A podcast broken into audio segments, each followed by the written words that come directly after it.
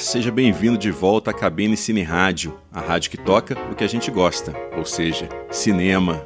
Eu sou Carlos Quintão e a gente comenta em seguida alguns filmes que estão entrando em cartaz pelo Brasil afora.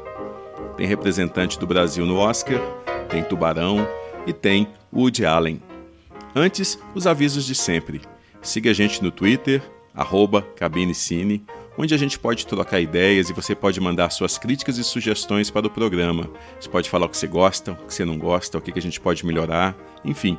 Pode mandar também seus comentários pelo e-mail cabinecineradio.gmail.com. A sua participação é muito importante. Então vamos lá. As atividades da cabine já vão começar.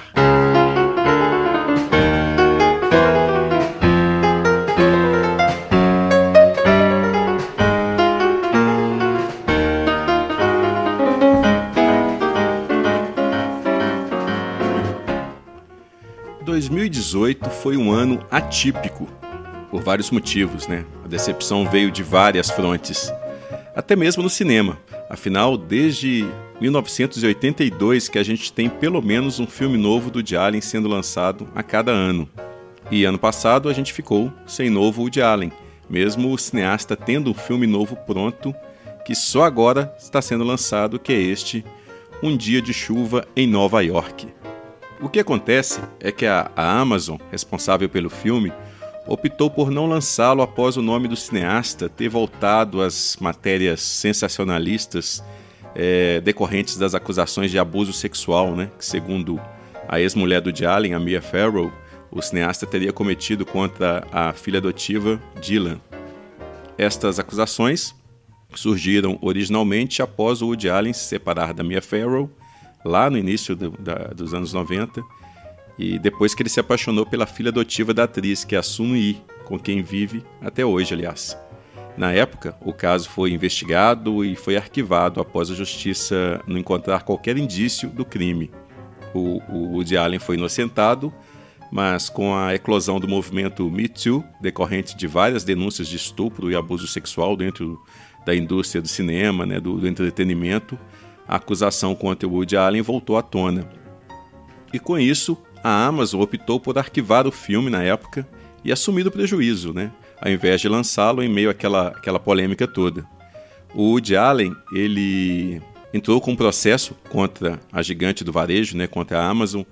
É, ele, ele, tinha um contrato com a, com a Amazon que inclui o, o bom Café Society que ele fez, o excelente Roda Gigante com a Kate Winslet e a divertida minissérie é, Crise em Seis Cenas. Na verdade, é um, me parece mais uma longa-metragem dividida em seis partes e que você consegue acessar através do serviço de streaming da Amazon, o Prime Video. E agora, no início de novembro, o cineasta entrou no acordo com a Amazon e finalmente Um Dia de Chuva em Nova York está sendo lançado no mundo todo. Não que seja um grande Woody Allen, não está no mesmo nível de Roda Gigante ou Meia-Noite em Paris, para a gente ficar só em dois belos exemplos recentes da filmografia do sujeito.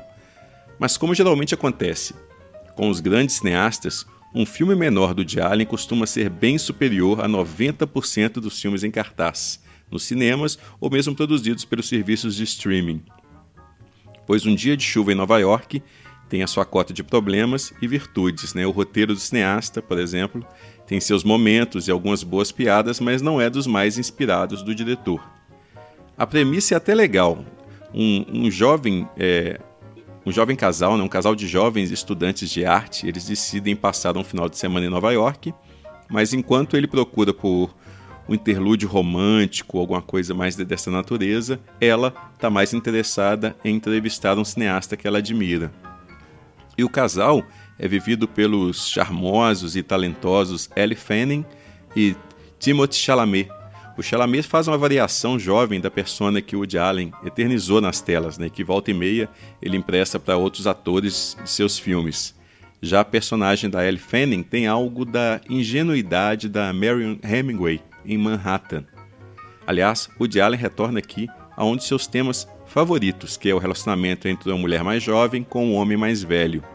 Na época do seu rompimento com a Mia Farrow, o cineasta tinha acabado de rodar Maridos e Esposas, onde ele interpreta exatamente um homem casado que se envolve romanticamente com uma aluna que é vivida pela Juliette Lewis. E este mote já tinha aparecido outras vezes em seus filmes e voltaria a aparecer também em outros. No caso de Um Dia de Chuva em Nova York, a gente tem a ninfeta Ellie Fanning virando objeto de desejo de vários homens de meia idade, vividos pelo Liev Schreiber, pelo Jude Law, pelo Diego Luna. E o Woody Allen, ele até brinca com essa diferença de idade, né, ao inserir na trilha do filme o tema musical de Gigi, o maravilhoso musical do Vincent Minelli, que é exatamente sobre esse assunto. Aliás, é um filme que jamais seria feito hoje em dia. E considerando o momento em que o filme seria lançado originalmente, é de se imaginar que despertaria toda a série de polêmicas que em nada interessavam a Amazon. Mas sem querer entrar na questão de culpado ou inocente, se, se foi justo ou não, tudo isso, o que a Amazon fez foi uma espécie de censura financeira. Privar o artista de se expressar ou o público de usufruir de uma obra de arte por motivos comerciais não me parece moralmente defensável em qualquer nível. Mas é a realidade da indústria do cinema, dessa eterna queda de braço entre arte e comércio. Mas enfim, Um Dia de Chuva em Nova York está disponível na telona e, ainda que não seja particularmente brilhante, eu acho difícil desprezar um programa de ficar uma hora e meia assistindo Nova York, fotografada pelo Vittorio Storaro e emoldurada pelo piano de Errol Garner e pela habitual seleção musical né, de clássicos americanos que o cineasta gosta tanto, incluindo o já citado tema de Gigi, que a gente ouve agora.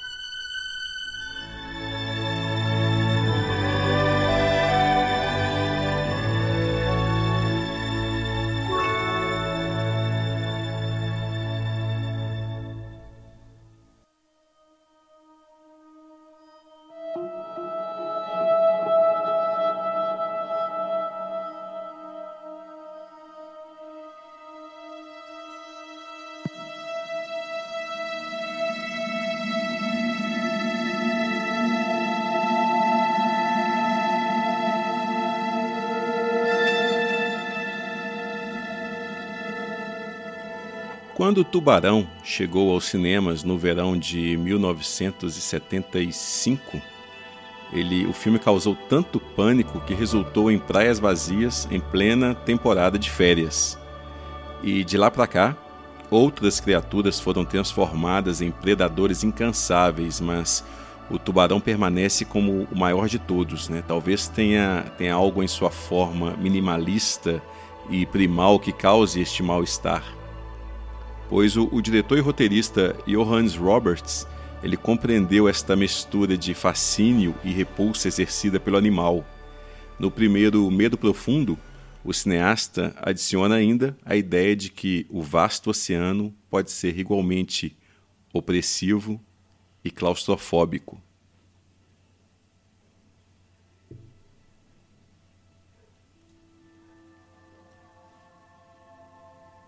O sucesso do filme original levou a esta continuação, que retoma, se não os mesmos personagens, pelo menos alguns dos mesmos temas e motivos. Novamente, temos duas irmãs de personalidades opostas que ficam presas numa mesma situação limite. Uma situação que testa tanto suas capacidades de sobrevivência quanto de se manterem unidas. E no lugar da gaiola no fundo do mar, né, do, do primeiro filme, as garotas de Medo Profundo, segundo ataque, elas ficam presas no sítio arqueológico de uma cidade inca submersa, onde elas são caçadas por tubarões cegos, cegos por viverem presos né, dentro daquele, de um dos compartimentos da, daquela cidade, sem contato com a luz e com o ambiente externo. Eu acho assim louvável a intenção do, do Roberts em, em querer não se repetir, né? Mas o que o filme original tinha de pé no chão, de credibilidade, pelo menos dentro do que o gênero permite, este segundo opta por uma abordagem mais fantástica. Começando pela própria ambientação, pelas criaturas e pela mitologia que cerca o local, né? que deve muito mais a um conto do, do Lovecraft do que a uma situação plausível como a do primeiro filme. Aliás, é curioso como a obra do escritor H.P. Lovecraft exerce uma influência imensa no cinema de horror contemporâneo. Sempre exerceu, claro, mas agora mais do que nunca. Nós mesmos já comentamos sobre alguns exemplos no episódio sobre os filmes de horror da Netflix. E agora, com o Medo Profundo, segundo ataque, esta influência volta a aparecer.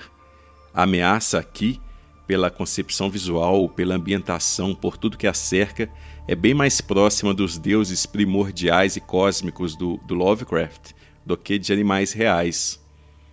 Mas talvez o tubarão, o animal tubarão, que já possui naturalmente essa natureza primal e ancestral, ele, ele não precise desta roupagem mais fantástica. Aliás, me parece que são até enfraquecidos por isso, já que não são tão ameaçadores e assustadores quanto os animais do filme original, exatamente por aqueles né, serem mais críveis que estes. A mesma coisa acontece com Predadores Assassinos, o ótimo exercício de tensão e claustrofobia que o diretor Alejandro Arra lançou este ano. Lá, né, o Arra, o cineasta, também não exagera nas características dos jacarés que cercam pai e filha dentro de uma casa alagada. E exatamente por esses bichos, esses jacarés serem normais, por serem incríveis, que a gente compra muito mais aquela situação. De resto, em Medo Profundo Segundo Ataque, o Johannes Roberts ele mostra algum talento para continuar explorando é, as possibilidades de luz e som em ambientes submarinos, né, com o intuito de criar atmosfera de antecipação. Ainda que eu acho que o medo real aqui é mais do medo do, do próximo susto, já que é um filme de susto, que a gente sabe que está logo ali na frente, né? O próximo susto, do que a gente se preocupar realmente com o destino das personagens. E para aliviar um pouco a tensão, embarcar ao mesmo tempo na nostalgia pelos anos 80, né, que está contaminando aí a indústria, o diretor ele insere algumas canções daquela década, como The Look, do Roxette, que entra como contraponto ao horror uma cena do filme. E a gente também embarca na onda da nostalgia e toca Roxette.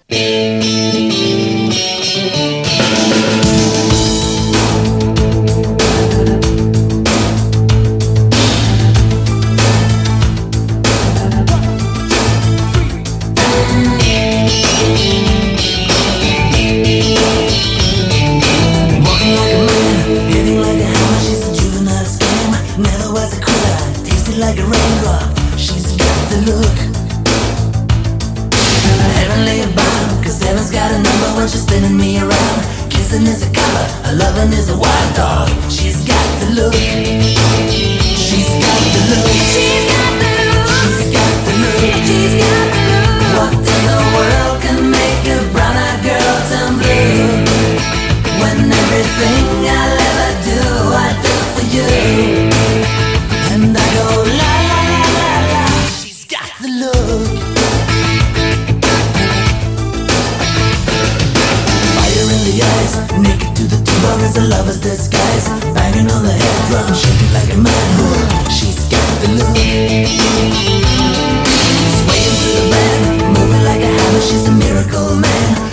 Say.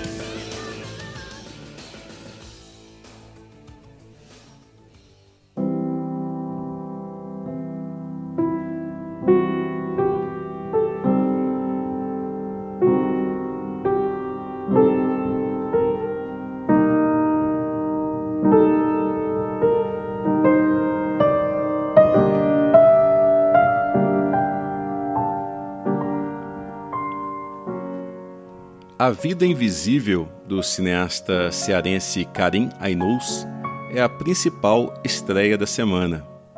O filme é uma adaptação do livro A Vida Invisível de Eurídice Guzmão, da escritora Marta Batalha.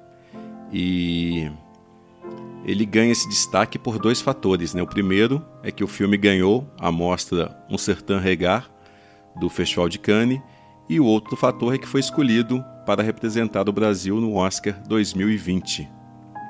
O, o produtor Rodrigo Teixeira ele disse que a, a, Amazon, que é responsável pela distribuição do filme nos Estados Unidos, e vai investir pesado na campanha para o Oscar, podendo até mesmo emplacar o filme em outras categorias, segundo ele, né? além da de filme internacional. E, por exemplo, a categoria de melhor fotografia e, quem sabe, a de atriz coadjuvante para a Fernanda Montenegro. Mas, independente de premiações, o filme A Vida Invisível é um retrato bem sensível da opressão da mulher pela sociedade patriarcal brasileira. E este retrato nos é contado né, através da história de duas irmãs, que lá no Rio de Janeiro da década de 50 elas são separadas pelo machismo e pelo conservadorismo. E é a trajetória de ambas as irmãs que o filme vai acompanhar ao longo de décadas. As irmãs são Eurídice e Guida, muito bem interpretadas, aliás, pelas atrizes Carol Duarte e Julia Stockler. Ambas as irmãs têm seus sonhos, têm seus desejos, só que esses sonhos e desejos eles esbarram na truculência das convenções sociais da época. E este conflito culmina na separação das duas, e ambas, mesmo em situações sociais e econômicas bem diferentes, até mesmo opostas, né, sofrem com o machismo e com o conservadorismo da sociedade. Tanto o livro quanto o filme trabalham com a expectativa do espectador pelo reencontro das irmãs. E é com esta expectativa que o cineasta né, cria tanto momentos de suspense quanto de indignação pela situação das duas. E o suspense e a indignação acontecem mesmo com o espectador tendo ciência de que a própria natureza do melodrama e da tragédia se alimenta deste conflito principal. Ou seja, é mérito do realizador e das atrizes fazer com que o espectador ainda assim se envolva e se emocione com a trama. Eu assisti ao filme na abertura da mostra Cine BH, lá em setembro ainda, e não foi nas melhores condições. A projeção foi muito problemática, né, com brilho e contraste estourados, que prejudicou bastante a qualidade da imagem. Eu até quero rever o filme para poder apreciar melhor o cuidado visual que é comum no trabalho do, do Karim Ainous.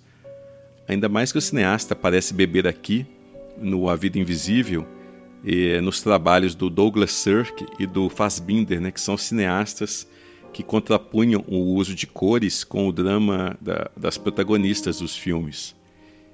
É, de quebra, o filme O A Vida Invisível ele traça um panorama da sociedade carioca ao longo de algumas décadas, com um bom trabalho de direção de arte e também na trilha sonora, que inclui o fado de Amália Rodrigues nos créditos finais.